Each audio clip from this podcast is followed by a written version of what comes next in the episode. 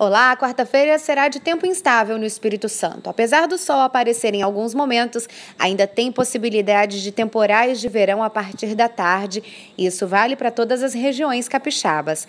Para saber mais detalhes desta previsão, é só acompanhar a programação da TV Vitória.